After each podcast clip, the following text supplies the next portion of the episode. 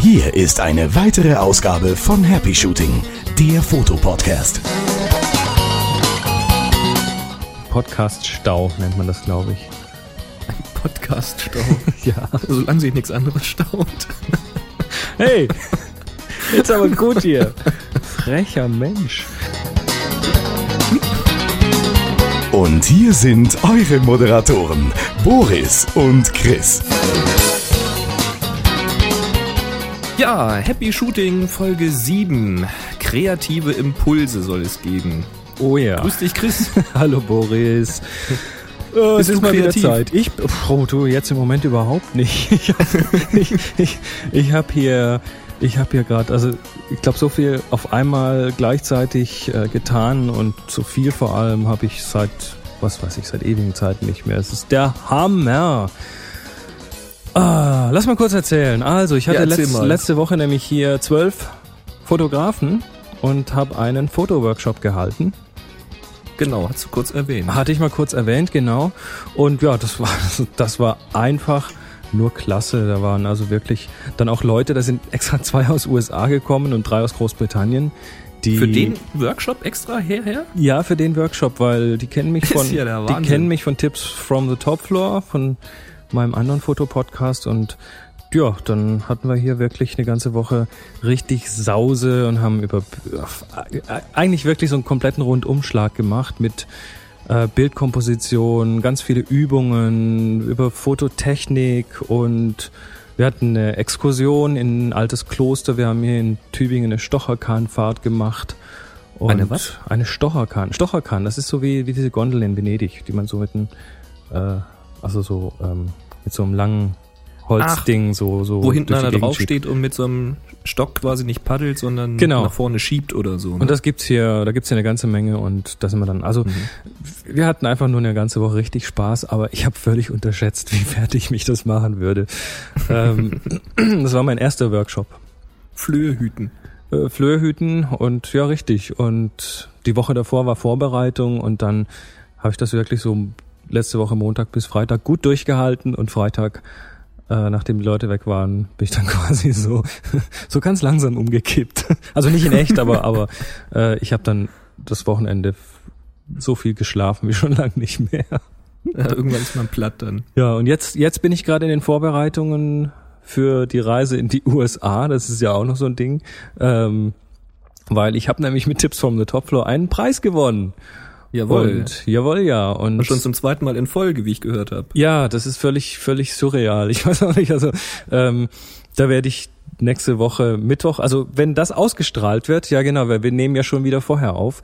Wenn das hier ausgestrahlt wird, dann bin ich quasi schon in Kalifornien, in Ontario und werde dort den Preis entgegennehmen. Na, Na, und hoffentlich hören wir dann auch was von, von da. auf jeden Fall, auf jeden Fall. Und zwar, das ist ja also auch alles schon geplant. Es gibt nämlich einen einwöchigen speziellen Podcast zu dem Thema. Das ist der Expocast und ich bin der Expocaster. Hey, hey. Und das findet man unter expocaster.pepper.de. Und Pepper schreibt sich P-E-P-P-R. Und da werde Das ich müssen wir dann, glaube ich, verlinken. Das werden wir sicher verlinken und da werde ich ähm, direkt von der, das ist die weltgrößte äh, Messe zum Thema Podcasting und da sind ganz viele wichtige Leute und das ist auch eine klasse Möglichkeit dann ja ein bisschen zu netzwerken und die Leute einfach kennenzulernen und Hey, vielleicht cool. noch ein paar neue, neue Sachen loszutreten. Es wird richtig nett. Na, da bin ich mal gespannt. Oh, und, und, und ich erst. Und das wird, das wird zwei bis dreimal am Tag, ähm, also es werden viele Bilder dort kommen, die, die werde ich dann ja, auf so eine Flickr-Site hochschieben. Und dann gibt's ähm, Videocast. Ich werde ja auch ein bisschen Video aufnehmen. Hab da so ein Mhm. ganz, ganz schickes Teil hier, Nokia N93. Das ist der Hammer. Das, das, ist, das ist wie eine richtige Videokamera. Das ist völlig klasse. Und man kann damit telefonieren. Und dann habe ich noch ähm, ja paar Soundseeings auf Lager und so. Ich glaube, wir müssen auch mal einen Gadget-Podcast machen. Aber okay. Ja, du, die, die Spielzeuge, ich sag dir, also ich, ich werde schon immer angeguckt von allen wegen den ganzen Spielzeugen. Ja, es geht mir ja genauso. Wenn ich meine Tasche packe, dann guckt mich meine Frau auch immer an und fragt, wo ich das jetzt noch alles hinstecken will. Jo. Okay, aber lass uns kurz sagen, was wir heute vorhaben. Genau, lass uns mal gleich in die Themen gehen. Thema eins: ähm, Mondfotografie. Das Mal wieder, jawohl. Mal wieder diesmal Thema. ein bisschen mehr ins Detail. Jawohl, weil es gefragt wurde auch. Und dann? Ähm, dann geht's weiter mit ein paar Filtern. Da wurde auch gefragt, unter anderem wurde auch gefragt, was man für eine Ausstattung braucht, um vernünftige Fotos machen zu können und so weiter. Richtig. Und da habe ich mir gedacht, ich nehme mal ein Stück, was ich auch in meinem Podcast schon mal behandelt hatte, nämlich Filter, die man bei digitaler Fotografie eigentlich nicht mehr braucht. Du meinst in deinem Podcast, den man auf nsonic.potspot.de findet? Hey Chris, genau den meine ich. Na, ist ja klasse. Und dann Genau. das, das Thema noch, womit du die Show eröffnet hast, das Thema Kreativität und neue Impulse, wenn ihr mal stecken bleibt, wenn ihr mal nicht mehr irgendwie vorankommt, wie kann man sich da helfen? Wie kriegt man die Blockade wieder weg? Oh, übrigens, ich, ich, also, jetzt muss ich mal eine kleine Beschwerde loswerden. Auf, auf unserer Website haben wir dieses super tolle MyChingo Applet. Das findet man auf der rechten Seite, wo man so Sprachnachrichten hinterlassen kann. Ja. Und da gibt's jetzt, trotzdem wir schon jetzt die siebte Folge haben, erst eine einzige Sprachnachricht. Und das macht mich doch ein bisschen traurig. Ja, ich würde auch sagen, Mensch, liebe Hörer, wenn ihr uns irgendwelche Kommentare oder irgendetwas mitteilen wollt, macht doch das einfach mit so einer Sprachnachricht. Einfach auf www.happyshooting.de. Da ist rechts so eine kleine Box. Mikrofon an den Computer angeschlossen, auf Aufnehmen geklickt und einfach mal was gesprochen. Dann können Richtig. wir das nämlich in der Show auch spielen und da gezielt drauf eingehen. Ja, genau. Dann haben wir noch ähm, eine Frage von Lars. Der hatte zu unserer Gute Nacht Fotografie Folge, was war das jetzt? Gute Nacht? Egal. ähm, zur fünften Folge von Happy Shooting gefragt. Moment, ich lese mal vor. Könntet ihr vielleicht einen Digital SLR Laien wie mich mal kurz anreißen, was alles zur Grundausstattung gehört, um einigermaßen gute Bilder mit einer digitalen Spiegelreflex zu machen? Das weiß ich, das weiß ich. Dann mach mal. äh, eine Kamera, ein Objektiv und viel Spaß. Genau, das ist alles. Das ist ja der Hammer. Ähm, der Fotograf, also irgendwo, ich weiß es nicht mehr, ich, ich klaue immer Zitate, ich weiß da nicht von wem, aber irgendjemand hat das mal so ein bisschen zusammengefasst. Der Fotograf macht 80 Prozent des Bildes und die Kamera macht 20 Prozent. Mhm. Das heißt, ähm, wer, wer sich so ein bisschen mit dem Thema Komposition beschäftigt, Bildkomposition und äh, da gehen wir ja auch hier immer wieder mal drauf ein, der wird dann schon, der wird dann schon auch gute Bilder hinkriegen. Klar kann man mit einer teuren Kamera mit super Objektiven dann vielleicht doch noch technisch ein bisschen was rausholen, aber ob die Bilder dadurch wirklich besser werden, das ist die große Frage. Also ein guter Vergleich ist eigentlich, als das mal angefangen hat in der Fotografie, hatten die Leute keine Zoom-Objektive, sondern sie hatten eine Festbrennweite. Und Weil Füße. die Schweine teuer, ja, und Füße. und weil die Schweine teuer waren, diese Objektive, hatte man dann auch am Anfang vielleicht mal nur eines davon. Also zum Beispiel bei einer 35 mm Kamera so ein äh, ah, Spuck aus, ein 50 mm Objektiv, Mhm. so als Standardobjektiv. Und gezoomt hat man halt mit den Füßen. Richtig. So, das heißt, man geht dichter ran oder weiter weg. Man ist natürlich etwas eingeschränkt im Bereich der Gestaltung, was also Schärfentiefe und solche Geschichten angeht. Aber die Einschränkung, da kommen wir nachher drauf, die Ja, kann genau. ja auch richtig helfen. Die kann sehr positiv sein. Und man darf halt nicht vergessen, dass die ganz, ganz großen Fotografen, die also ganz berühmte Bilder gemacht haben von Einstein mit der Zunge raus und solche Geschichten, das ist mit ganz, ganz klassischen Geräten entstanden. Da war kein Digital im Spiel, da war kein Superzoom im Spiel oder irgendwelche fetten Objektive. Es war einfach nur eine Kamera, ein simples Objektiv und die richtige Zeit am richtigen Ort. Richtig. Und ich habe da immer noch diesen schönen Vergleich, den muss ich jetzt doch nochmal bringen.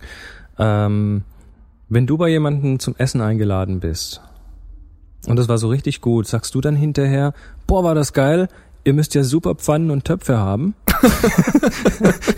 Weil das, das, das ist nämlich Vergleich. ja, das ist nämlich wirklich, wirklich dieses, ich, ich höre das immer wieder, boah, hast du eine tolle Kamera, da kannst du ja sicher richtig tolle Bilder mitmachen. Ja, hey, super Pfanda hast du da. Die Schnitzel müssen ja super schmecken. Eben, also das, Genau. das, das eine hat wirklich mit dem anderen ganz wenig zu tun. Ich meine, klar, tolle Kamera macht Spaß, hat man mehr Möglichkeiten. Ja. Und ich bin ja selber so ein, so ein, so ein Gadget-Freak, also f- meine Spielzeuge brauche ich. ähm, aber trotzdem, ohne da jetzt, also wir, auf dem Workshop letzte Woche, es war wirklich, ich würde mal sagen, 80 Prozent, bei 80 Prozent ging es um Bildkomposition und wir haben ganz Mhm. viele Übungen zu dem Thema gemacht. Und die Leute sind hinterher wirklich mit glänzenden Augen rausgegangen und haben das. Übrigens gibt's irgendwann, ich muss mal ein bisschen noch planen, aber so ein Workshop wird's hier mit Sicherheit wiedergeben. Also falls da jemand Interesse hat, einfach mal melden. Kann man euch schon mal auf eine Liste nehmen und euch dann Bescheid sagen, wenn Ja, es ich glaube, ich sowas trage mich da auch mal ein. Ja, Das hey, muss ich mir mal angucken. das, das wäre doch, das wäre doch klasse. Boris und Chris Das machen, machen- das- das gemeinsam machen einen mal. Workshop. Das machen wir mal. Du, also Das ohne, machen wir mal. ohne Scheiß, das machen wir mal. Na klar. Und ich bin dabei. Genau. Und dann als letztes in den Hausaufgaben Ach, übrigens, noch ganz kurz, Oh. äh, lieber Lars, äh, du schreibst, äh, um einigermaßen gute Bilder mit der digitalen Spiegelreflex zu machen. Du solltest dir vielleicht überlegen, was für Bilder du machen möchtest.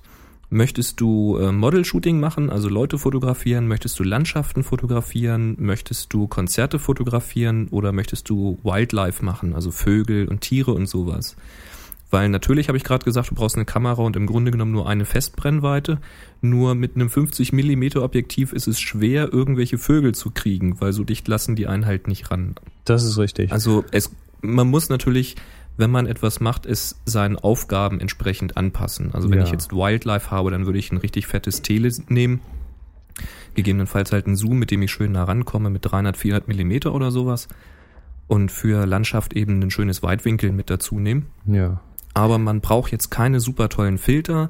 Ein Stativ ist hilfreich, muss aber nicht sein und und und. Einfach Ah. den Podcast weiterhören, wir geben ja tausende von Tipps. Und ich, und ich würde auch sagen, für den Einstieg, da ist wirklich völlig in Ordnung, wenn man sich eine, eine kleine digitale Spiegelreflex kauft, eine, was weiß ich, Nikon D50 oder eine Canon äh, 400D jetzt zum Beispiel, die ist ganz neu Mhm. raus. Und Oder auch diese neue Sony da. oder die neue 100. Sony Alpha und dann wirklich einfach äh, das Objektiv, was da mitkommt, das Standardding, das ist Ja. für den Anfang mal richtig gut, bis man sich so ein bisschen auskennt und dann weiß man nach einer Weile auch irgendwann, in welche Richtung man vielleicht doch mehr will und dann kann man da anfangen, nochmal ein neues Objektiv zu kaufen. Mache ich übrigens gerade genauso. Also ich habe die 350D mit diesem Kit-Objektiv. Mhm. Das ist irgendwie ein 18 bis 55 oder sowas. Genau. Das benutze ich fast ausschließlich und dann habe ich von meiner alten analogen noch ein Telezoom, das geht von 70 bis 300. Aha. Und ich spare halt auf den Weitwinkel. Also so kann man das ja peu à peu aufrüsten. Und das Richtig. Kit-Objektiv ist gar nicht schlecht. Also Das ist, das ist nicht schlecht. Das hat, ähm, also wenn man es mal wirklich ganz konkret analytisch betrachtet, ähm, ist das in gewissen Bereichen so gut wie ein Profi-Objektiv. Also bei gewissen Blenden und bei ge- gewissen Ja. Brennweiten und so, da hat das schon richtig gut Bildschärfe und so ist richtig gut. Und ist auf jeden Fall Ja. mal ein gutes Universalteil. Also Lars, Frage beantwortet, denke ich. Denke ich auch. So, und ganz zum Schluss jetzt noch den Matthias Otten, der schrieb uns, schrieb uns was über die, oh ja, wie nennt das? CGFB-Technik. also äh, im, im Langen die Selbstauslöser gegen Verwacklung bei längerer Belichtungstechnik. Segefehl... Nee, nochmal. Segefebelebe. Segefebelebe. Jetzt stopp, stopp. Segebefeleble. Das ist gut. Ich mache das jetzt gar nicht mit. Ähm, nee, da- das ist ganz einfach. Thema Selbstauslöser gegen Verwackeln. Also wer, wer jetzt eine Langzeitbelichtung machen will, und zwar bis zu dem Maximum, was die Kamera zulässt, meistens sind das so 30 Sekunden, ähm, der braucht da nicht unbedingt einen Fernauslöser mit Kabel, weil die sind ja manchmal auch nicht so ganz billig, sondern der Selbstauslöser, der macht das auch. Also schlicht und einfach die Kamera auf einen St- Stativ oder ein Beanbag oder auf, eine, auf einen Felsen, auf einen Stein, auf einen Tisch, was weiß ich wohin stellen und das Bild bisschen komponieren und dann den Selbstauslöser anschalten und dann einfach die Finger weg und zehn Sekunden warten oder zwei, je nachdem, was die Kamera macht und dann belichtet die Kamera das von ganz alleine und auf die Weise kann man auch wirklich problemlos unverwackelte Langzeitaufnahmen machen, ohne teures Equipment. Korrekt. War ein super Tipp. Ich habe auch zurückgeschrieben, der, der Tipp war so naheliegend, den haben wir schlicht vergessen bei der Aufzählung. Ich habe den schon tausendmal benutzt. Das ist unglaublich. Man macht das ja auch, wenn man sich selber fotografiert, mit dem Partner zum Beispiel, das Teil auf ein Beanbag oder Stativ gestellt, auf sich selbst gerichtet, dann nimmt man halt klassischerweise den Selbstauslöser. Äh, ja, schlicht vergessen. Danke, Matthias. Ja. So, und jetzt spielen wir Und noch eine kleine? Promo für Andrea. Genau, was ganz Geheimnisvolles. Thesaurus Librorum.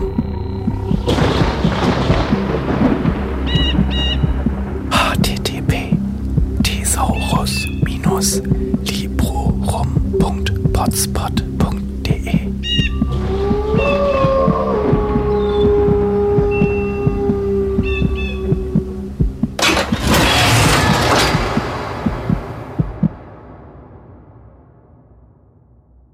Boah, also da höre ich auf jeden Fall mal rein. Das ist ja mal, äh, ja, geheim, geheimnisvoll.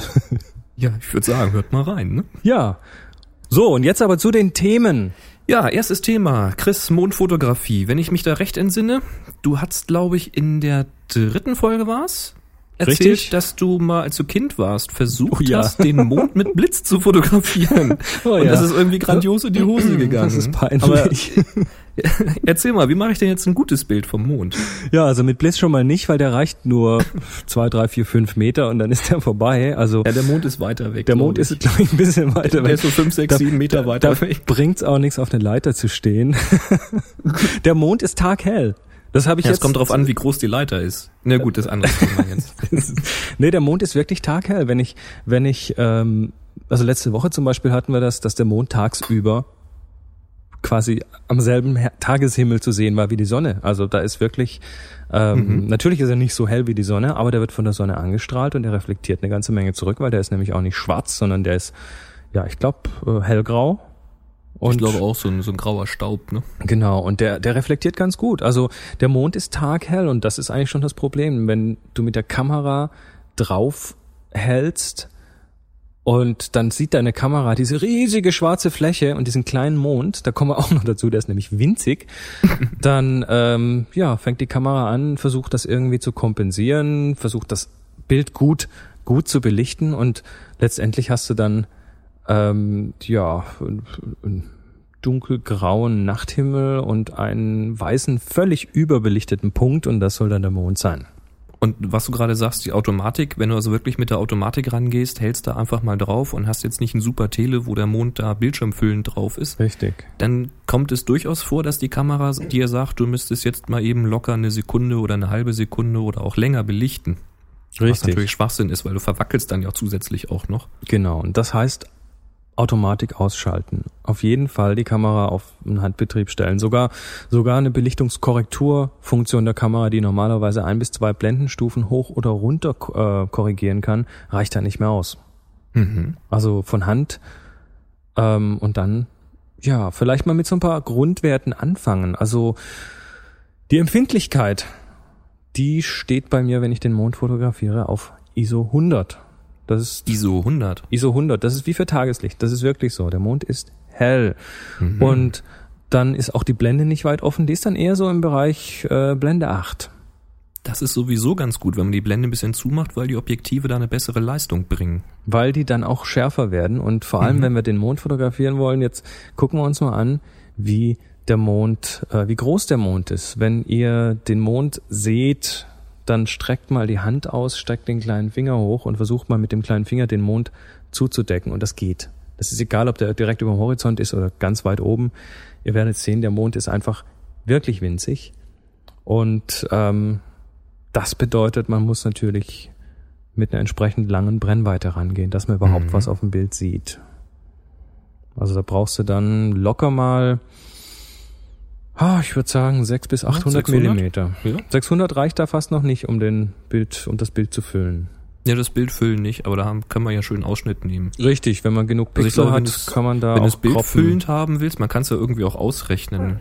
Äh, aber keine Ahnung, da bist du wahrscheinlich schnell bei weit über 1000, ne? Ja, ich denke mal schon. Also da bist du wirklich bei Brennweiten, die dann auch richtig teuer werden. Ja, also das ist auf jeden Fall, die, die Brennweite ist ein Thema oder eben also das Objektiv ein bisschen die Blende zumachen. F8 ist da nicht schlecht bei den meisten Objektiven, da sind die einfach ein bisschen schärfer und das kommt euch dann wieder zugute, wenn ihr das ausschneiden wollt, weil dann eben, ja, das bisschen Mond da drauf dann doch noch ein bisschen schärfer ist und dann kann man das Mhm. vielleicht sogar noch ein bisschen hoch vergrößern. Dann, um die Belichtung richtig hinzubekommen, also das ist nur ein Richtwert. ISO 100, Blende 8, ist nur ein ganz grober Richtwert und von da aus müsst ihr euch vortasten. Und das geht am einfachsten, wenn ihr auf der Kamera euer Histogramm anschaltet und diesen Modus, wo die Kamera bei Überbelichtung blinkt, wo man also dann auf dem Bild, auf dem Display sieht, ähm, welche Bereiche überbelichtet sind und ja, mir geht das dann regelmäßig so, dass ich den Mond aufs, aufs ins Visier nehme, abdrücke und dann habe ich eben diese große schwarze Fläche und einen kleinen blinkenden weißen Punkt. und da muss man sich dann wirklich rantasten und ja, Aber dafür sind wir ja digital. Macht ja nichts. Einfach mal zehn Bilder, verschiedene Einstellungen. Ganz genau. Und dann findet man schnell raus, was für einen dann am besten funktioniert. Ja, und dann natürlich. Aber man muss auch aufpassen, ne? Der, der Mond, der bewegt sich ja am Himmel. Also der bewegt sich, wir drehen uns auch. Und das führt dazu, dass der verdammt schnell über den Himmel huscht. Richtig. Also so mehrere Sekunden belichten wäre auch gar nicht so ohne weiteres möglich, weil Ach dann so. hast du ja, da hast du eine Spur drauf. Also Ach so, das muss hat- ja kurz belichten. Das hatte ich ja noch ganz vergessen. ISO 100 Blende 8 und welche Belichtungszeit. Und die ist, Ganz auch, genau. die ist auch relativ kurz. Also auch da reden wir von irgendwas im Bereich von einer Hundertstel oder bis sogar zwei Hundertstel Sekunde. Mhm, ich glaube 125 oder sowas hat er mir bei mir mal gesagt. Ja, das kommt, kommt durchaus das, das hin. kam so hin. Und da hat so der Mond, Halbmond. und da hat bei der Geschwindigkeit der Mond keine Chance irgendwie abzuhauen. und wenn ihr, wenn ihr dann noch ähm, so ein bisschen Mondkrater sehen wollt, das klappt am besten bei Halbmond. Bei Vollmond Ja. habt ihr einfach diese, diese graue, graue Fläche mit ein paar Flecken drauf. Aber wenn man, wenn man so diese Schattenkante sieht, die, die da auf dem Mond sich entlang bewegt, dann fällt die auch über solche Kraterränder und da sieht man dann richtig deutlich diese Krater, wenn man, wenn man Mhm. eine ordentliche Brennweite hat. Also überhaupt, das muss ja nicht genau Halbmond sein, aber zunehmender oder abnehmender Mond. Richtig, Auch so eine ganz schmale Mondsichel kann sehr interessant aussehen, klar. weil man dann die Krater ganz am Rand so erkennen kann. Ja. Und jetzt natürlich trotz der, trotz der kurzen Belichtungszeit, ähm, trotzdem bitte mit Stativ oder Beanbag das Foto machen, weil ihr habt, wenn ihr 600 Millimeter habt, äh, mit 125 Sekunde, ja, das verwackelt dann doch ganz gern. Da gibt's übrigens eine Daumenregel, die ich mal gelesen habe, die heißt, dass man, wenn man mit einem Objektiv arbeitet, äh, oder äh, anders gesagt, äh, wie lang ist die längste Belichtungszeit, die man mit einem Objektiv noch in der Hand ruhig halten kann? Mhm. Und da gibt's so eine Daumenformel, die sagt, eins durch Brennweite. Also wenn ich ein 300 Millimeter Objektiv habe, dann würde ich eine 300 noch schaffen. Wenn ich ein 600 Millimeter Objektiv dran habe, dann müsste es schon eine 600 sein Mhm. Die man noch stillhalten kann, wohlgemerkt, wenn man ruhige Hände hat. Nicht zu viel Kaffee Ähm, trinken. Also wenn, wenn wir jetzt von 600 Millimetern reden und wir reden von einer Belichtungszeit von einer Hundertstel oder 125 dann passt das nicht mehr. Mhm. Das heißt, es käme dann Unschärfe mit dazu. Das so als Daumenregel. Als Daumenregel und die kommt aber noch aus der Filmfotografie, wo Mhm. man ja dann meistens die Bilder nur auf Abzügen gesehen hat, die auch schon Genau. relativ, also eigentlich schon viel kleiner waren als das, was das, äh, was das Medium konnte. Heute schaut man sich dann oftmals die Bilder auch in, in 100% Auflösung am Bildschirm an. Und Mhm. da Oder ist dann, belichtet sie auf Poster oder sowas. Genau, und da ist dann die, die Daumenregel, ähm, also ich, ich gehe persönlich, und, und ich, ich behaupte mal, ich habe eine einigermaßen ruhige Hand, aber Mhm. ich, ich gehe persönlich dann meistens ja verdoppeln das sogar noch. Das heißt, wenn ich eine 200 Millimeter Okay. Brennweite habe, dann versuche ich ein Vierhundertstel als maximale Da Belichtungszeit bist du auf alle. Fälle auf der sicheren Seite, denke ich. Da Mhm. bist du auf jeden Fall auf der sicheren Seite und dann kannst du dir nachher auch noch beruhigt bei 100% anschauen und hast dann irgendwo, ja, die Verwacklungen nicht. Andererseits, verwackelte Bilder muss man auch nicht immer wegschmeißen. Wenn ihr die im Web zeigen wollt, dann äh, werden die so weit runter verkleinert, dass dann auch meistens die wenigstens leichte Verwacklungen, ähm, ja, die werden mit verkleinert, dann sieht man die nicht mehr. Mhm. Aber wir sind noch nicht ganz durch mit dem Mondthema, denn eines, was wirklich hilft, wenn man Mondbilder gemacht hat, ist eine Bildschärfung bei der Nachbearbeitung. Da habe ich schon richtig fantastisch gute Ergebnisse bekommen, wo der Mond so richtig knackig Da braucht dann man, glaube ich, auch nicht so zimperlich bei rangehen. Ne? Da kann man relativ heftig rangehen, weil bei dieser Entfernung und dann noch äh, Teleobjektiv und so weiter, da, da hast du dann meistens eh so Bilder, die so ein bisschen im Soft-Bereich sind, so ein bisschen weicher sind und dann Du hast ja auch Ähm, noch zig Luftschichten dazwischen. Genau, Darf da- man ja auch nicht vergessen. Ne? Richtig, da ist ja noch eine ganze Menge dazwischen und das, das nimmt auch noch ein bisschen Kontrast weg und so weiter. Das heißt, so ein bisschen den Kontrast anheben und ein bisschen nachschärfen, das ist dann eine ziemlich gute Idee. Mhm. So, Ja. das war mal das. Jetzt gehen wir mal einfach weiter zum nächsten Thema. Ohne große Über... Obwohl, ich glaube, ich habe eine Überleitung. Mach mal. eine ein. Weil ein, andere, ein anderes Ding, mit dem man, mit dem man natürlich so, so, ähm, ja, diese Kontraste, die durch Luftschichten entstehen, ähm, ein bisschen in den Griff kriegt, sind ja unter Umständen auch Filter. Mhm. War die gut? Das ist eine super Überleitung, Chris. Dankeschön. Ja, erzähl Ja. doch mal ein bisschen was über Filter. Die, das sind die Teile, die man vorne auf die Kamera, aufs Objektiv schrauben kann. Da krieg ich in der Tat doch mal die ein oder andere Mail und auch die ein oder andere Frage und ich lese es sehr, sehr oft in Foren. Äh, Filter. Braucht man Filter? Da kaufen die Leute sich eine hochwertige Digitalkamera, also eine Spiegelreflex mit hochwertigen Objektiven. Und das meiste, was die äh, Verkäufer dann noch dazu empfehlen, ist dann entweder ein UV-Filter oder ein Skylight-Filter. Mhm. Und ich behaupte jetzt hier mal in aller Öffentlichkeit, das ist Quatsch. Wir gehen da mal kurz drauf ein. Mach mal. UV-Filter. Äh, UV-Filter steht ja für Ultraviolett. Und im Grunde genommen ist es ja eher ja ein UV-Sperrfilter. Das heißt, dieser UV-Sperrfilter soll dafür sorgen, dass kein ultraviolettes Licht auf den Film respektive hier den Sensor fällt. Mhm. Hm, nun muss man auch wieder dazu sagen, diese UV-Filter, das gibt's halt auch schon sehr lange, auch so aus den Anfängen dieser Fotografie. Also ich hatte einen, als ich ähm, Ja. noch mit Film fotografiert habe. Ja, als ich mit Film fotografiert hatte, hatte ich auch noch einen. Mhm. Ähm, also mein Vater und mein Opa hatten, glaube ich, auch einen. Ähm, das kann auch sehr sinnvoll sein. Ähm, zumindest damals bei den Filmen, weil da waren die Objektive noch nicht so hoch vergütet und die Filme waren noch etwas simpler produziert, wie auch Ver immer. vergütet müssen wir kurz erklären, das heißt äh, entspiegelt. Entspiegelt, ja, genau. So, und jetzt kann es passieren, dass man ähm, in die Berge fährt oder man hat überhaupt viel Sonnenlicht draußen und so weiter. Jetzt fällt dieses UV-Licht durch das Objektiv durch. Das UV-Licht hat eine, eine andere Länge, eine andere Wellenlänge. Licht hat ja je nach Farbe eine unterschiedliche Wellenlänge. Mhm. Und diese ganzen Objektive, die sind natürlich geschliffen. Und zwar möglichst so geschliffen, dass sie es schaffen, das Licht, das sichtbare Licht, auf einen gezielten Punkt zu bündeln. Das heißt, wenn ich jetzt einen weißen Lichtpunkt fotografiere, dann sollte auf dem Film auch möglichst einen weißen Lichtpunkt erzeugen. Das Und nennt man Scharfstern, ja. Genau, und nicht so irgendwie einen grauen Punkt mit rot, grün und blauen Rändern außenrum. Mhm. Und das ist relativ tricky, weil wie gesagt, je nach Wellenlänge dieses Lichts musst du die Linse anders schleifen, weil die ein anderes Brechungsverhalten haben. Ach so, dass die, die Linse bricht verschiedene Lichtfarben verschieden stark. Genau. Okay. Und dadurch hast du dann den Brennpunkt, also den Punkt, an dem sich alle Lichtwellenlängen äh, wieder treffen, der ist je nach Wellenlänge unterschiedlich. Das heißt, rot, grün und blau treffen sich nicht in einem Punkt, sondern womöglich hintereinander. Mhm. So, und jetzt versucht man das mit verschiedenen Linsen und Bauformen und Beschichtungen und auch Materialien eben in den Griff zu bekommen, dass sich Mhm. das möglichst an einem Punkt trifft. Das klappt auch relativ gut. Ja. UV-Licht ist nun nicht sichtbar, jedenfalls fürs menschliche Auge nicht.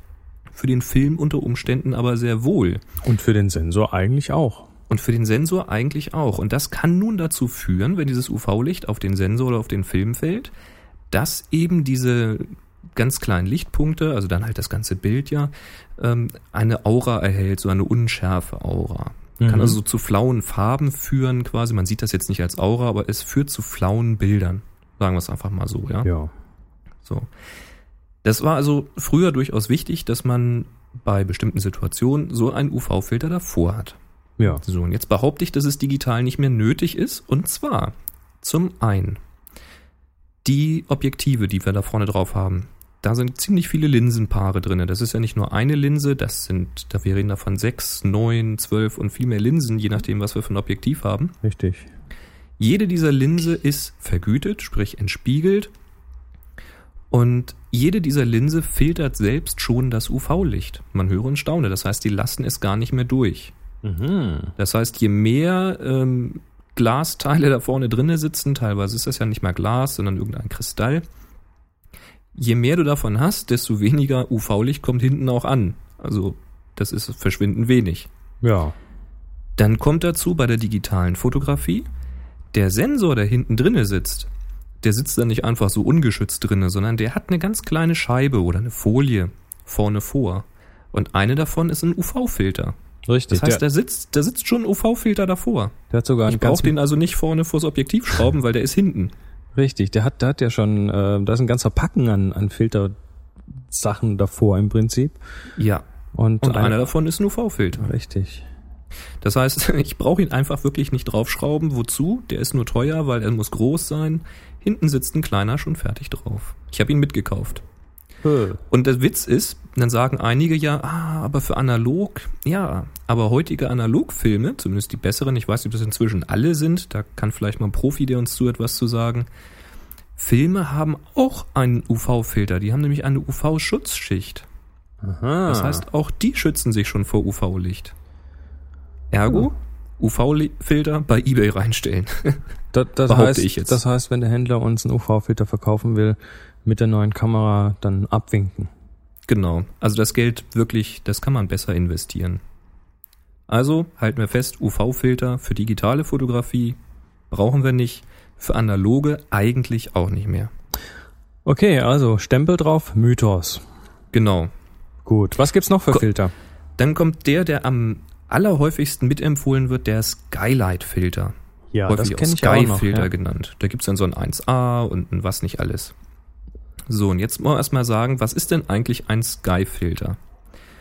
Ähm, ich kann jetzt mal ganz schlau tun. Das ist ein Farbkonversionsfilter, ein leichter Farbkonversionsfilter. Das heißt, er sorgt für eine leichte Färbung des Bildes. Das heißt, das Bild landet nicht mehr im originalen Farbton, so wie wir es sehen auf Film oder Sensor, sondern es wird gefärbt. Und beim Skyfilter ist dies eine leichte Rottönung. So, Ah, das ist also quasi nur, nur, eine, nur eine leicht eingefärbte Glasscheibe. ganz, so, so kannst du sagen, ja. Ach, ist ja der Hammer. Es ist eine Scheibe, die ist ganz leicht gefärbt. Das kann man auch sehen. Also wenn man sich den Skyfilter einfach mal auf ein weißes Blatt Papier legt, dann sieht man das auch. Mhm. Und ja, jetzt kann man natürlich sagen, wo- wozu soll man so einen Filter draufschrauben? Also zum einen äh, ist das in der Regel auch ein UV-Filter. Das heißt, jeder Sky-Filter filtert auch UV-Licht. Haben wir ja gerade gesagt, brauchen wir nicht mehr. Mhm.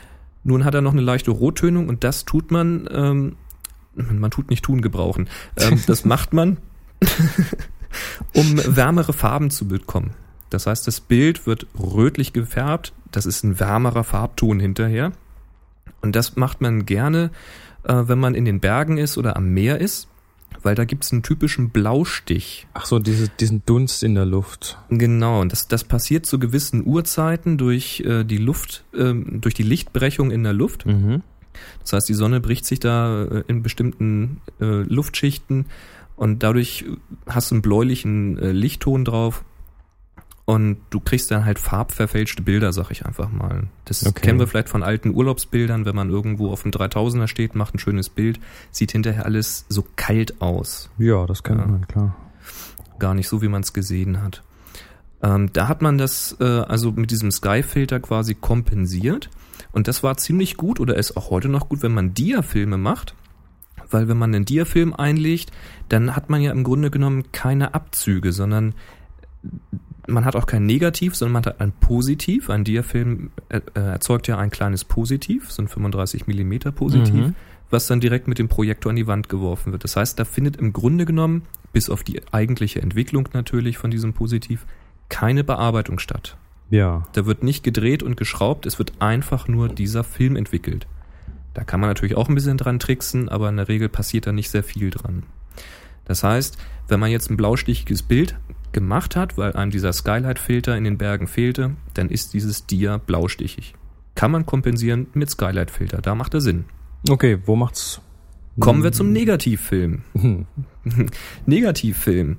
Ähm, da macht er in Grenzen Sinn. Warum? Zum einen, es wird ein Negativ entwickelt. Da habe ich jetzt noch ein blaustichiges Bild. Aber dann geht dieser Negativstreifen durchs Labor und es werden diese Abzüge 10x15, 13x18, wie viel auch immer erzeugt.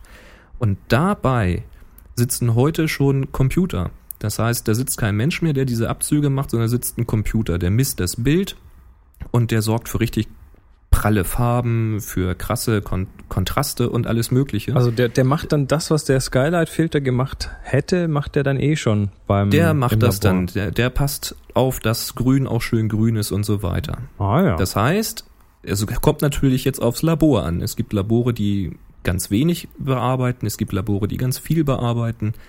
Äh, Es gibt Profilabore, wo man sagen kann, was sie machen sollen und so weiter. Richtig. Ähm, aber ich sag mal, wenn man zum Schlecker oder sowas gibt, dann dürfte es relativ selten sein, heute noch ein blaustichiges Bild zu kriegen. Ja.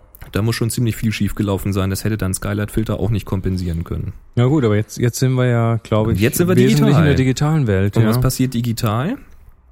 Ähm, da mache ich jetzt ähm, zum Beispiel mit JPEG ein Foto, dann sorgt in der Kamera der automatische Weißabgleich oder sogar der manuelle Weißabgleich dafür, dass ich keinen Blaustich habe. Hm. Das heißt, da sitzt ja auch ein Chip drinne, der guckt sich die Farben an, der weiß genau, oh, das ist jetzt aber ein bisschen komisch, weil das soll bestimmt weiß sein. Da hast du ja mal so eine schöne Erklärung mit dieser 18% Grau irgendwie gegeben. Ja.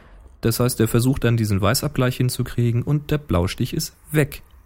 Und wenn ich jetzt sogar mit RAW arbeite, also im Rohformat fotografiere, dann kann ich später am PC oder am Mac eben selber entscheiden, wie ist denn die Farbtemperatur gewesen? Wie habe ich denn das Bild gesehen, als ich es gemacht habe? Und ich passe den Weißabgleich so an, wie er mir gefällt. Hm. Das heißt, jeder Skylight-Filter wäre im Prinzip nur eine Verschlechterung, weil ich dann mit verfälschten Farben den Weißabgleich wieder machen müsste. Also, das heißt, der UV-Filter und der Sky-Filter, wenn wir uns jetzt eine digitale Spiegelreflex kaufen, brauchen wir nicht. Brauchen wir nicht. Jetzt, jetzt sagt, Und jetzt schreien die Leute. ja, jetzt, jetzt schreit mein Fotohändler, weil der will mir ja trotzdem einen verkaufen, Genau. dass Und der was das, sagt er dir? dass der das Objektiv schützt. genau, der sagt dann, aber dann haben sie doch einen tollen Objektivschutz. Richtig.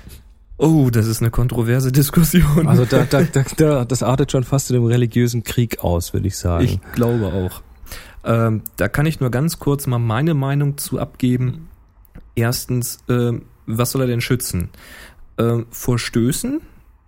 Hm, wenn ich seitlich mit dem Objektiv irgendwo gegenstoße, schützt er nicht. Ähm, wenn ich mit dem Ding auf einen spitzen Stein falle oder da ein Regenschirm auf mich zugeflogen kommt oder in einem Gedränge halt irgendwie ein Gehstock oder sowas drauf zukommt, der wird in den meisten Fällen vermutlich durch den Filter durch hinten auf das Objektiv schlagen. also, Das heißt, davor schützt er kaum. also wirklich nur so leichte Andotzer von vorne? Da kann er schützen.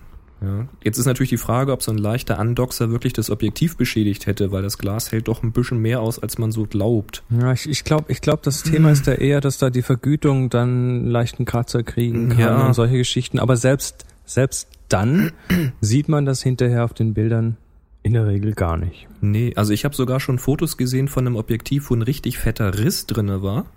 Mhm. Vorne im Objektiv, also ein Riss nicht, aber ein richtig tiefer Kratzer. Mhm. Den konnte man auch durchaus spüren, wenn man mit dem Fingernagel rübergegangen ist. Was hat derjenige gemacht?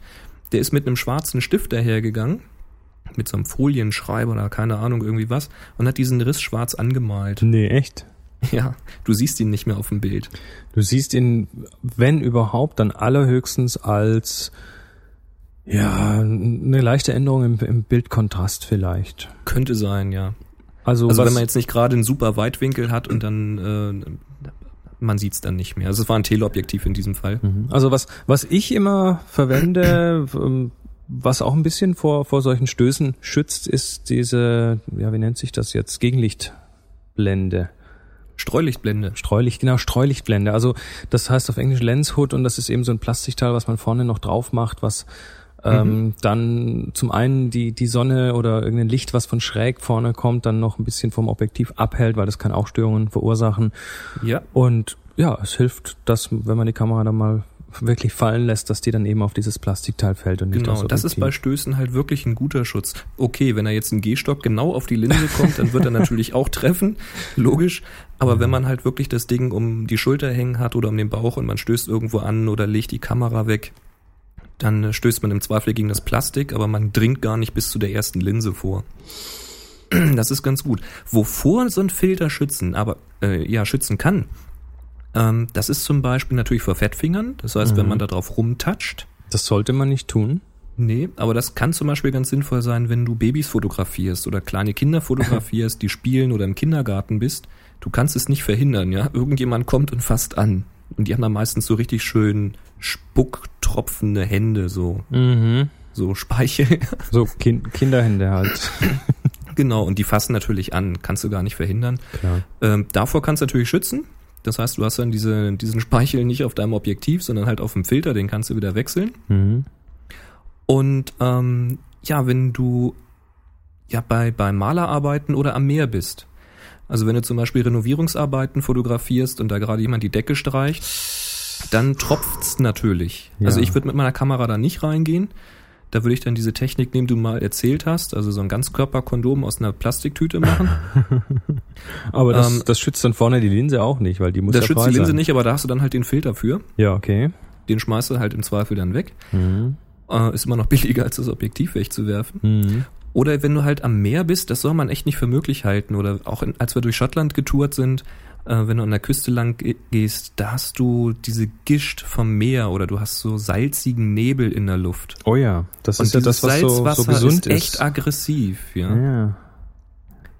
es ist für unser eins soll das ganz gesund sein, aber die Objektive mögen es nicht so. Aber Und deshalb würde ich trotzdem die Kamera mit ans Meer nehmen. Nur halt schön vorsichtig sein, wenn es geht. Genau, also ich nehme die auch immer mit, aber da macht es halt durchaus Sinn, so einen Filter vorzumachen, weil äh, ja dann schlägt sich das eben vorne auf dem Filter nieder und zerfrisst halt von mir aus das Filterglas, das ist mir dann auch wurscht, weil das ist ja irgendwie, was kostet so ein Sky-Filter, das ist ein paar Euro 50, Mhm.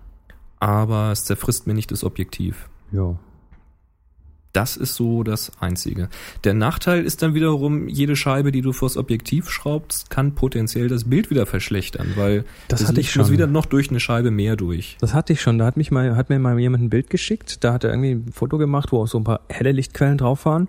Mhm. Und die, das waren, das waren, die waren immer doppelt. Da war nochmal so ein kleines Phantom nebendran. Und Das kann durch so einen Filter passieren. ja, und dann, dann habe ich, dann habe ich eben zu ihm gesagt, du, ähm, hast du einen Filter drauf? Und dann meinte er, oh ja, dann hat er runtergemacht, dann war's gut. Mhm. Und ich, ich fotografiere prinzipiell ohne Filter mit einer Ausnahme oder be- beziehungsweise mit zwei Ausnahmen. Und das eine ist ein, ein Polfilter, Mhm. der das Licht polarisiert, der einfach äh, ja die Farben ein bisschen kräftiger machen kann und der auch äh, den Himmel schön tiefblau machen kann Spiegelung unterdrücken und sowas. und auch Mhm. und auch Spiegelung unterdrücken. Also wenn ich im Fische im Wasser fotografieren will, kann ich damit so die die Oberflächenspiegelungen sehr gut wegmachen. Und ähm, das Zweite, das habe ich mir jetzt gerade bestellt, das hat letztes letzte Woche auf dem Workshop einen Teilnehmer dabei gehabt, ist ein oh je, wie heißt das jetzt auf Deutsch? Ein graduierter neutrale Dichtefilter. Ein Grauverlauffilter. Ah, genau, ein Grauverlauffilter. Und zwar ist das ähm, so ein System, da hast du dann so einen Halter davor und dann hast du so eine Filterscheibe mit einem Grauverlauf. Also er ist auf der einen Seite grau und verläuft dann in durchsichtig, in ganz Ja. klar. Und ähm, das kann man dann vor dem Objektiv ein bisschen bewegen, nach oben, unten schieben und so weiter. Und damit kann man zum Beispiel einen sehr hellen Himmel schon beim Fotografieren abdunkeln Mhm. weil der ist so viel heller als dein Vordergrund, dass, ähm, dass es wirklich Sinn macht, an der Stelle die Dynamik des Himmels einfach ein bisschen einzugrenzen oder die Dyna Dynamik des Gesamtbildes einzugrenzen, indem man den Himmel etwas abdunkelt mit diesem Filter. Ähm, das sieht ganz lustig aus auf der Kamera, da gucken dann die Leute immer komisch an und fragen, was das ist. Ja, dann bist du sofort der Pro. Äh, Das, Also- das sieht sehr professionell aus, ist gar Ja. nicht so teuer. Also ich habe mir jetzt dieses äh, System bestellt, das ähm, ist von Coquin oder Coquin, das ist eine französische Firma. Ähm, Und da kostet dieses System, ich glaube, was zahle ich jetzt? 69 Euro. Und da ist dann so, so ein Adapterring dabei und so ein Filterhalter und so weiter. Ich, wir kriegen da nichts dafür. Das ist keine Du bezahlte wirst Werbung. lachen. Du wirst lachen. Ich habe das System auch. Du hast das auch. Ich habe es auch, allerdings noch für die analoge Spiegelreflex. Wir Ah. haben zwei Adapterringe für die zwei analogen, die wir haben. Mhm. Und mir fehlt noch ein passender Adapter für den Durchmesser jetzt für die digitale. Ja, man, man braucht einen Adapter, da, weil man das vorne aufs Objektiv draufschraubt und dann, ähm, ja, und ich habe da letzte Woche mit rumgespielt und alle Achtung, da kann man also wirklich ähm, gleich mal sich richtig Arbeit ersparen. Also Eben Nachbearbeitung. Grauverlauf, Grauverlauf ist geil. Ich habe selber keinen. Ich habe einen, einen kompletten Graufilter habe ich, Mhm. um also Licht ähm, zu reduzieren insgesamt, um Ja. halt spektakuläre Langzeitbelichtung zu kriegen und sowas. Mhm. Können wir mal im Detail erläutern. Und Grauverlauf habe ich viel gelesen. Es gibt Grauverlauffilter ganz normal, so rund, wie ein Polfilter, Mhm, richtig. den, den du aufs Objektiv schraubst und eben drehen kannst. Das macht aber nur relativ wenig Sinn, weil der ist immer genau bis zur Hälfte, ist er ja noch geräulich gefärbt. richtig. Das heißt, du hast immer das halbe Bild. Das heißt man, man muss die Bilder immer so komponieren, dass der Horizont dann auch in der Mitte ist. Genau. Und das widerspricht natürlich allen oder vielen Dingen. ja, das, das ist halt blöd. Also es, es kann funktionieren, aber man schränkt sich von vornherein schon wieder ein. Also da würde Ja. ich dann tatsächlich so ein System nehmen. Ich glaube, dieses Coquin ist das einzige, was ich kenne, was es erlaubt, so einen Filter einzusetzen als Filterscheibe Mhm. und den nicht nur zu drehen, sondern auch hoch und runter zu schieben, Mhm. sodass man Da- eben sagen kann, wie viel will ich denn grau haben. Da gibt's wohl noch Konkurrenzsysteme, zumindest im, äh, auf dem britischen Markt. Aber Ach, die Namen, interessant, die Namen ja. habe ich jetzt nicht parat. Aber wie gesagt, also da, da, man muss schon ein bisschen was investieren. Also 60, 70 Euro muss man schon ausgeben dafür. Also wenn einer von den Hörern da was weiß als Alternative zu dem diesem Coquin-System oder Ja. Oder wie auch immer sie das aussprechen. Also schreibt sich- wenn, wenn jemand weiß, wie das ausgesprochen wird, einfach mal auf www.happyshooting.de und eine Voice-Nachricht hinterlassen. Bitte, ja, lasst uns, hinterlasst uns da was. Ähm, die Website ist cokin.fr und das ist aber dann trotzdem dort irgendwie auf Englisch. Oder ich glaube sogar cokin.com, müsste mal schauen. Da ist das dann erklärt, da kann man alle Genau. Einzelteile separat irgendwie kaufen und so. So, aber wir sind noch nicht ganz durch. Mein Gott, wir schauen mal auf die Uhr. Hoi, hoi. Jetzt aber ganz flott noch weiter Ganz zum flott? Thema, ja, noch mal ein bisschen Filter. Ja, aber machen wir ganz schnell und zwar Farbfilter. Äh, Gab es früher bei Schwarz-Weiß-Fotografie. Da gibt's Rotfilter, Grünfilter, Blaufilter, Orangefilter, Mhm. ja, alle möglichen Farbtöne. Und wie gesagt, für Schwarz-Weiß-Fotografie gedacht, da hat man ja einen Schwarz-Weiß-Film hinten drinne. Mhm. Das heißt, es kommt sowieso nur äh, von weiß bis schwarz irgendwelche Graustufen an. Und nun kann man sich ja vorstellen, also wenn ich jetzt zum Beispiel ähm, eine, ein rotes T-Shirt habe oder einen roten Ballon habe, der reflektiert ja nun nur rotes Licht. Wenn ich jetzt zum Beispiel ähm, mit grünem Licht hinleuchte, dann sehe ich den nicht mehr, ist er schwarz. Sprich, wenn ich jetzt dann also ein entsprechend, äh, muss ich jetzt überlegen, wenn ich jetzt einen Grünfilter drauf nehme, der lässt dann wieder nur grünes Licht durch, dann ist der plötzlich weg, der Ballon. Ich hoffe, ich habe das jetzt richtig rum interpretiert. Da, da wird er dann schwarz oder der müsste dunkel. dann schwarz werden, genau. Genau. Also wird dann quasi vom Kontrast verstärkt. Oder du so nimmst einen willst. Rotfilter und dann wird der Ballon sehr hell und der Rest wird dunkler. Genau. Und jetzt stell dir vor, du hast ein Model vor dir mit knallroten Lippen. Das kannst du jetzt natürlich einfach fotografieren. Du kannst jetzt aber die Lippen natürlich dunkler haben wollen oder heller haben wollen. Und dann Mhm. nimmst halt entweder einen grünen oder einen roten Filter Mhm. und kannst dann mit diesen Lippen quasi arbeiten, mit dem Kontrast dieser Lippen zum Richtig. Gesicht und so weiter. Und das gleiche natürlich mit Landschaft, mit Himmel und so weiter. Da hast du dann halt eben Blau- und Orangefilter und was nicht alles. Ja, wo, wo das äh, Schwarz-Weiß-Filmfotografen oftmals einsetzen, ist, die benutzen einen Rotfilter, um den Himmel tief, tief dunkel zu machen. Das funktioniert also auch ganz gut. Da der hat relativ ja. starke Grünanteile und. Also ich hatte auch mal irgendwann Farblehrer, aber ich muss mir das immer wieder aufschreiben. Nee, Also, ich bei- habe ich hab's auch nie benutzt. Ich habe also zwar mal die ganze Zeit lang Schwarz-Weiß-Fotografie gemacht Mhm. und auch selbst entwickelt, aber ich hatte nie solche Filter. Hm, ich auch nicht, Hm. ich auch nicht. Aber heute ist das ja eh nicht mehr nötig.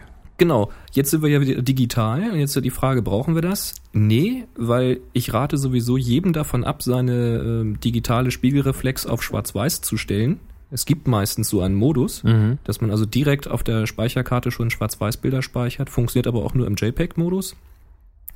Äh, würde ich überhaupt nicht machen, außer man will mal einen schnellen Gag haben oder sowas. Mhm. Ansonsten würde ich immer ein Farbbild machen mit voller Farbtiefe und am Computer mit der Bildbearbeitung, da wandelt man das Ding nach Schwarz-Weiß um. Jetzt aber bitte auch nicht dahergehen und sagen, was weiß ich, Menü irgendwie Bild nach Schwarz-Weiß wandeln oder sowas. Das ist dann auch der falsche Weg, sondern man geht wirklich daher und da gibt's Mittel und Wege, da wollen wir ja irgendwann vielleicht mal, wenn wir da mal hinkommen, zur Bildbearbeitung drauf eingehen. Das werden wir auf jeden Äh, Fall machen. Das ist nämlich ein sehr interessantes Thema. genau, da, da gibt's Mittel und Wege zu sagen, okay, mach mal schwarz-weiß, aber berücksichtige nur den roten Kanal oder nur den blauen. Beispiel. oder den ja. blauen zu 80 Prozent und den roten zu 20 Prozent und den grünen zu, wie viel gibt's jetzt, 100? Keine Ahnung.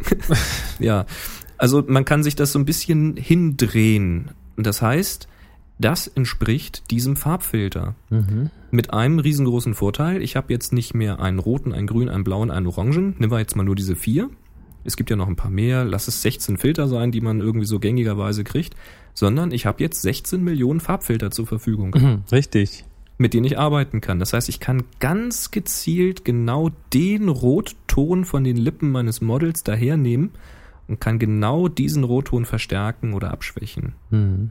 Nicht so ungefähr diesen Bereich, sondern ich kann das ganz, ganz gezielt machen. Das heißt, ich bin mit der digitalen Bildbearbeitung viel, viel präziser als mit irgendwelchen Filtern.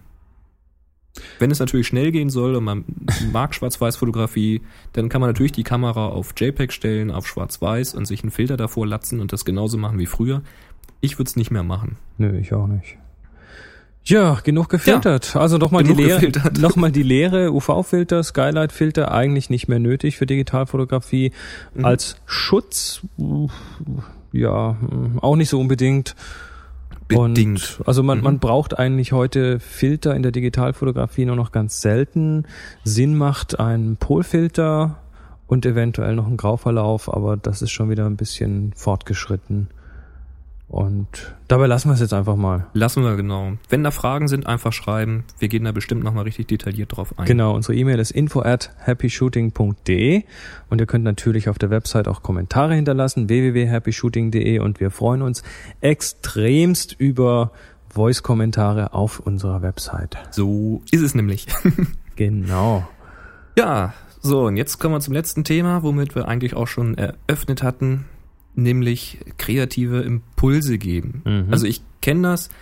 Wir haben das Problem jedes Mal, wenn wir die Show anfangen, wie wollen wir sie eröffnen? Man sitzt vor so einem weißen Papier und hat erstmal eine Gedank, so, so, eine, so eine Denkblockade. Richtig. Ähm, und jeder, der schon irgendwie zehn Jahre im selben Job ist, hat das Problem, sich morgens nochmal zu motivieren, irgendwas zu machen.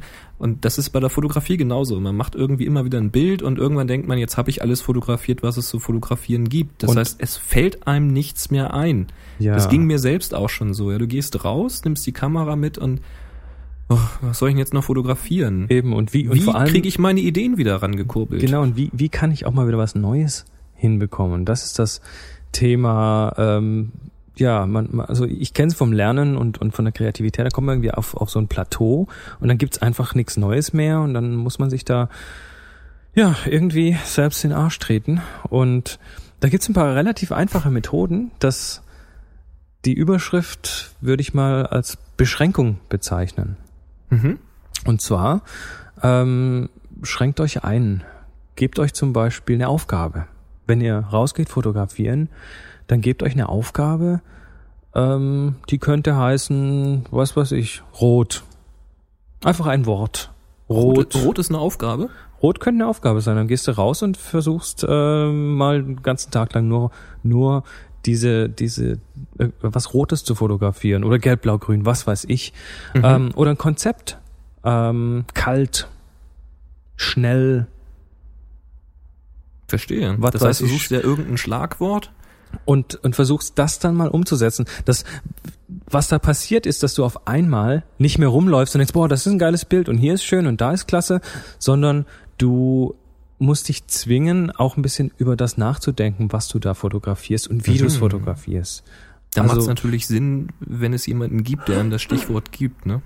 Das, das ist Also den inneren Schweinehund treten und sich selber dann noch eine Aufgabe stellen. Oh, je, Ja, je. also ich, ich mache das auf dem auf dem äh, Happy Shooting, äh Quatsch, auf dem Tips from the Top Floor Podcast, mache ich immer wieder mal diese sogenannten Assignments, wo ich den Leuten was gebe und dann dann äh, kommen da dann auch ganz interessante Dinge zurück. Und das hatten wir auch Mhm. letzte Woche auf dem auf dem Workshop, auf dem Fotoworkshop hier, ähm, dass einige dieser Übungen schlicht und einfach eben ja solche Übungen waren, wo ich den Leuten gesagt habe, so und jetzt das ist euer Thema und noch irgendwie eine kleine Gemeinheit eingebaut und dann macht mal eine Stunde und kommt mit kommt mit eurem besten Bild wieder zurück. Und Ah, okay. das, das waren schon sehr, sehr erstaunliche Ergebnisse. Ja. hust, hust. Jemand verletzt? Nee, nichts passiert. Ähm, Folge drei. in Folge drei hatten wir es schon mal. Ähm, das ist auch eine gute Beschränkung. Verwendet doch mal einen Tag lang nur eine einzige Brennweite. ah ja, dein Tesafilm-Trick. Genau, einfach mal, äh, wenn ihr einen Zoom habt, irgendwie ein Kleberchen hinmachen oder eine Festbrennweite verwenden und dann fotografiert man den ganzen Tag nur damit. Lauft wirklich mal hin, benutzt mal wirklich eure Füße als Zoom, um Sachen näher ranzuholen und äh, macht das oder was ich auch schon auch schon auf Tips from the Top Floor hatte, ähm, das Assignment, das hat sehr viel Anklang gefunden. Äh, der Überbegriff war schließ dich im Klo ein und mach hun- 100 Bilder. Schließ dich im Klo ein. Ja, ma macht das mal. Also das, das klingt jetzt völlig bescheuert. Und zwar, Ich stelle mir das gerade ja- vor, wenn ich mich hier ins Klo einschließe. ist ja gut. Ich meine, da wirst du wahrscheinlich irgendwie Das muss ich aber komisch machen, ich angeguckt. Das musst du machen, wenn du alleine bist. Nee, ähm, Ja. das, das Thema ist folgendes. Auch da wieder Beschränkung. Da hast du nämlich dann im Klo, ja, nach 20 Bildern eigentlich alles fotografiert. Schön, toll.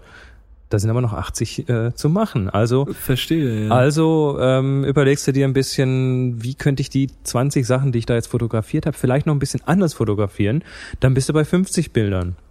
mhm. Und Dann dann, wird's langsam du, eng. und dann wird's langsam richtig eng und dann hast du nämlich plötzlich so einen ganz leeren Blick und denkst, Hä, was kommt jetzt noch? und dann macht's irgendwann Klick und dann fängst du an, die Sachen dann doch noch mal ganz anders anzuschauen. Und plötzlich fängt man an zu sehen. Und plötzlich fängt man an, die Dinge anders zu sehen. Und ähm, ich garantiere, Idee, ich garantiere euch, ich garantiere euch, von diesen 100 Bildern, die besten von diesen 100 Bildern werdet ihr in den letzten 20 Bildern machen. Weil ihr da wirklich auf einmal die Dinge ganz ungewöhnlich betrachtet. Das, Sollen, das wir, mal- sollen wir funktioniert. mal versuchen, das als Aufruf zu starten? Ich meine, du hast das bei dir jetzt schon mal gemacht. Aber Sollen wir einen Aufruf machen, ja?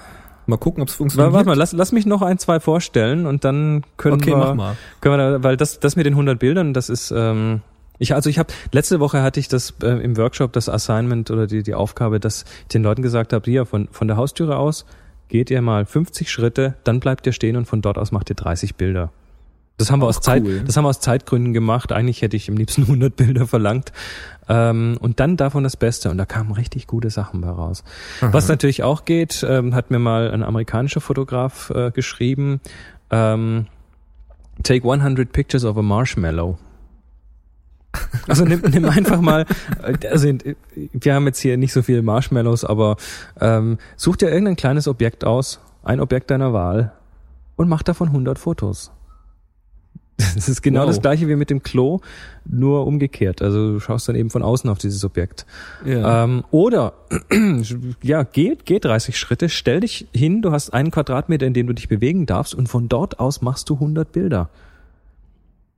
Das, äh, das man- klingt unglaublich. man ja. muss das mal erlebt haben. Das funktioniert Also das wirklich ist auf alle gut. Fälle etwas, was man so im normalen Leben wohl niemals auch nur annähernd machen würde. Ja. Nee, ganz sicher nicht. Aber Punkt eins, wir haben digital. Also da ist auch mal wieder der Kostenfaktor eigentlich keiner mehr.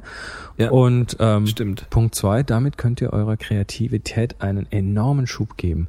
Und ich würde sagen, ja, das machen wir jetzt. Aufruf an alle Zuhörer.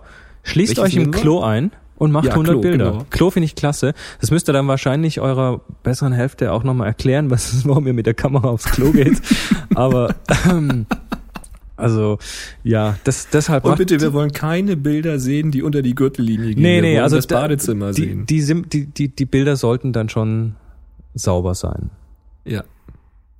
Nee, und ba Badezimmer, ich würde wirklich Klo sagen. Also wenn ihr so ein ei- separates Klo irgendwie habt, Ach, stimmt, wo wirklich okay. nicht viel, wo wirklich nicht viel los ist in dem Raum, ähm, da, da hat's dann vielleicht eine Seife und ein Handtuch und ein Waschbecken und ein Spiegel und eine Klobürste und vielleicht noch ein paar Klorollen irgendwo im Schränkchen und so. Ja gut, und der eine hat so, der andere. Aber ist egal. Also da, wo Eben. die Toilette ist, da hingehen, einschließen, 100 Bilder machen. 100 Bilder machen.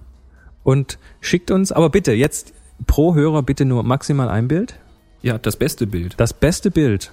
Wirklich das beste Bild. Und nicht, nicht, nicht betrügen. Also äh, ich meine, wir können es natürlich jetzt nicht, nicht nachprüfen, ob ihr wirklich 100 Bilder gemacht habt, aber Ja, uns ist es ja auch egal, wenn sie betrügen, aber für, für den Fotografen selber, also für den Hörer eben, selber. das ist ein Ding ja, für euch. Da der hat nicht lernt, gelernt. Ne? Eben, da lernt Machen ihr was dran. Und, und nicht dran rumfummeln und wer weiß, wie wild dran rumbearbeiten oder sowas. Eben einfach nur Bilder machen. Einfach machen. Genau. Eines schicken an info at tips from the, äh, at happy, ah, ich bringe schon die ganzen Podcasts durcheinander. Ein Bild schicken an info at happyshooting.de Ganz genau. und ja, Selbstbeschränkung, Kreativitätsschub. Und wenn wir ein paar Bilder gekriegt haben, dann reden wir mal drüber und zeigen die mal. Genau. Also, ich denke, das Ja. war's eigentlich schon für heute. Also die, E-Mail-Adresse haben wir schon gründlich gesagt. Bitte nochmal, bitte, bitte, bitte, bitte eine Voicemail auf unserer Website hinterlassen. Da freuen wir uns so drüber. Der Chris ist sonst ganz traurig. Eben, sonst muss ich muss ich den den ganzen Tag den Kopf streicheln. Und ich krieg auch irgendwann krieg ich einen Streichelarm. Das Bild will ich jetzt sehen. ah, nee, also, das war's dann wieder. Happy Shooting, der Fotopodcast mit Chris und Boris. ja. Also macht's gut da draußen. Macht's Und gut. 3 zu 1. Happy Shooting. Hui. Das war doch mal wieder schön. Hallo? Hörst du mich? Irgendwie höre ich dich nicht. Ähm. Warte mal. Ja, es hat kein Wunder. Warte, warte, warte. Erkläre ich dir gleich alles. Moment. Ach so, okay. Ich war schon gerade drauf und dran, mein Setup hier zu zerreißen. Oder hast du wieder Probleme mit deinem Mac? Hallo? Test 1, 2, 3. Piep. Piep, piep. Kuckuck. Hm, ich muss noch einen Keks essen hier. Jetzt habe ich irgendwas gehört, aber. Was machst du denn da? Hallo. Kuckuck. Keine Ahnung. Hast du gerade was erzählt? Nee, nee, überhaupt nicht, überhaupt nicht. Ich kann dich sowieso nicht hören. Bleib ruhig ruhig. Wie, du kannst mich nicht hören. Hörst du mich? Ach, ja. Hallo? So, jetzt kann ich dich hören. Kannst du mich jetzt hören? Mhm. Ich habe gerade 10 Minuten, na 5 Minuten Alleinunterhalte gemacht hier. Kann ja mal passieren. Äh, ist ja gut, dass Skype nichts kostet. Meine Herren. Boah.